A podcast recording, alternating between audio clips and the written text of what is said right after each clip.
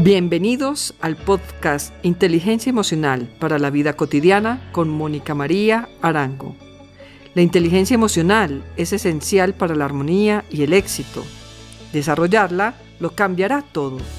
Descubre claves, estrategias que se convertirán en herramientas para el buen vivir y te ayudarán a desarrollar tu inteligencia emocional.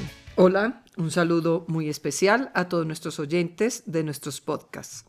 Soy Mónica María Arango Arango, conocida como Sharina y psicóloga transpersonal e integral.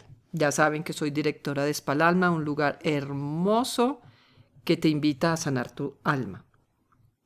En este capítulo vamos a hablar del tercer atributo de la inteligencia emocional, que es la automotivación, aspecto fundamental para que alcances esas metas, objetivos que quieres lograr en tu vida. Así como su misma palabra lo expresa, es un motivo para la acción. ¿Qué nos mueve?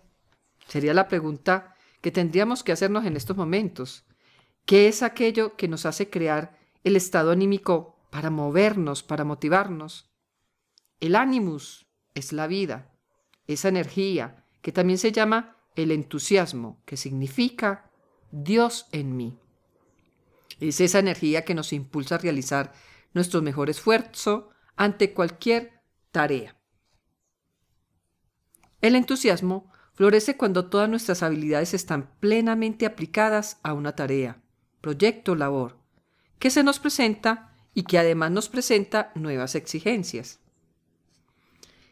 El desafío nos absorbe tanto que nos abstraemos concentrándonos, tanto, tanto que nos sentimos fuera del tiempo, y en ese estado parece posible hacerlo todo sin esfuerzo, adaptándonos ágilmente a las exigencias cambiantes. El entusiasmo es un placer por sí solo y un elemento insuperable para motivarnos. Las actividades que nos gustan nos atraen porque al realizarlas entramos en esa frecuencia del entusiasmo. Dios en mí. Naturalmente que lo que nos brinda placer varía de persona a persona. Los incentivos externos son claves para obtener ventajas, un ascenso, incentivos económicos, ganar puntos, las evaluaciones, las bonificaciones, tienen su valor. Sin embargo, las causas de motivación más poderosas no son las externas, sino las internas. En los estudios que se han realizado sobre la motivación, se ha encontrado que indiscutiblemente las personas que se sienten mucho mejor cuando realizan tareas que les gusta que cuando realizan, por supuesto, tareas por recompensa. Cuando se hace algo por placer, estaban en buen estado de ánimo, interesados, alegres, que cuando hacen cosas por retribución. Generalmente cuando estamos haciendo tareas por retribución nos mostramos aburridos, faltos de interés y hasta algo irritables y seguramente muy desdichados. Además, si la tarea es estresante y difícil. Definitivamente, para lograr un alto desempeño y llegar al peldaño superior, es preciso amar lo que hacemos y hallar placer en esa tarea. Motivo y emoción tienen la misma raíz latina. Motere, mover.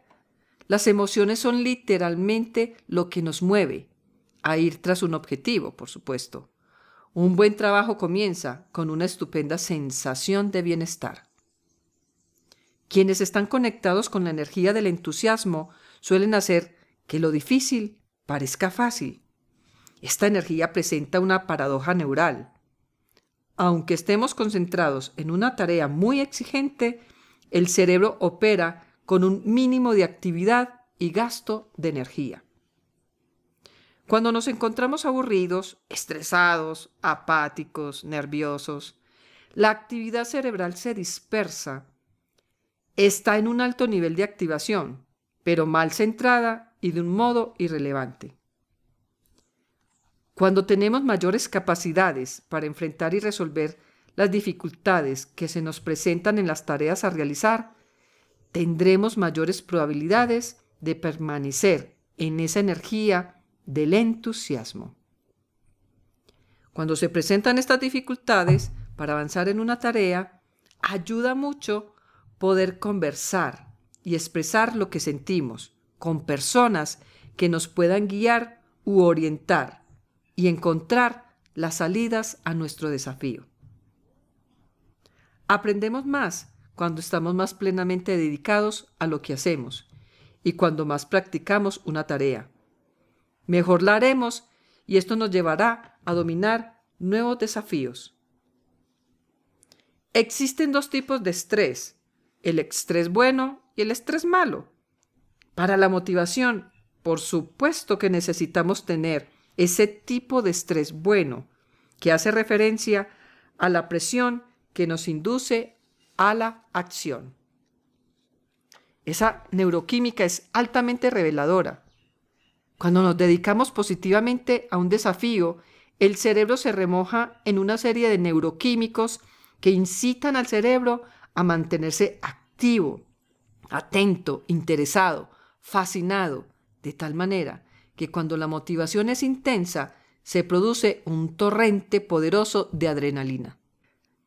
Es bueno que en estos momentos nos hagamos unas preguntas. Dentro de tu esquema de motivaciones, ¿dónde estás?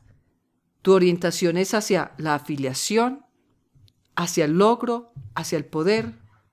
¿En cuál de ellas te mueves y te encuentras? Es interesante que te hagas estas preguntas porque también son los aspectos que te llevan a que todo lo que quieras alcanzar se mueva a través de las personas, a través de encontrar y llegar a ese resultado o a través de sentirte en un lugar especial con respecto a los demás. Reflexiona sobre esto y en el próximo capítulo te daré algunos tips para que puedas activar tu motivación. Hasta pronto.